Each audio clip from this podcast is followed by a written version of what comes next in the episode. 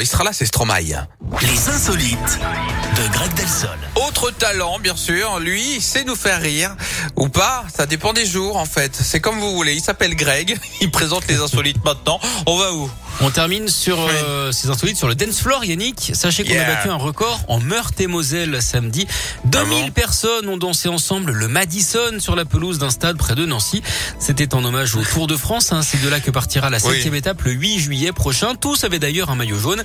Et on avait mis les petits plats dans les grands, puisque le fils de Jodassin, Jonathan, est venu pour chanter l'un des tubes de son papa, Champs-Élysées.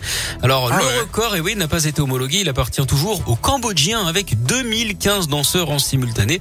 Alors, ça pourrait quand même inspirer des communes dans les Alpes, hein, par exemple, avec le fameux slow en hauteur. D'ailleurs, euh, vous savez ce que font les fromagers, Yannick, quand ils installent leur vitrine le matin? Euh, je sais pas. bah. Ils écoutent du rock fort. Oh non, non. Bah, si. Vous avez, vous avez... Le pire, c'est que ça me fait rire. Ah, bah oui.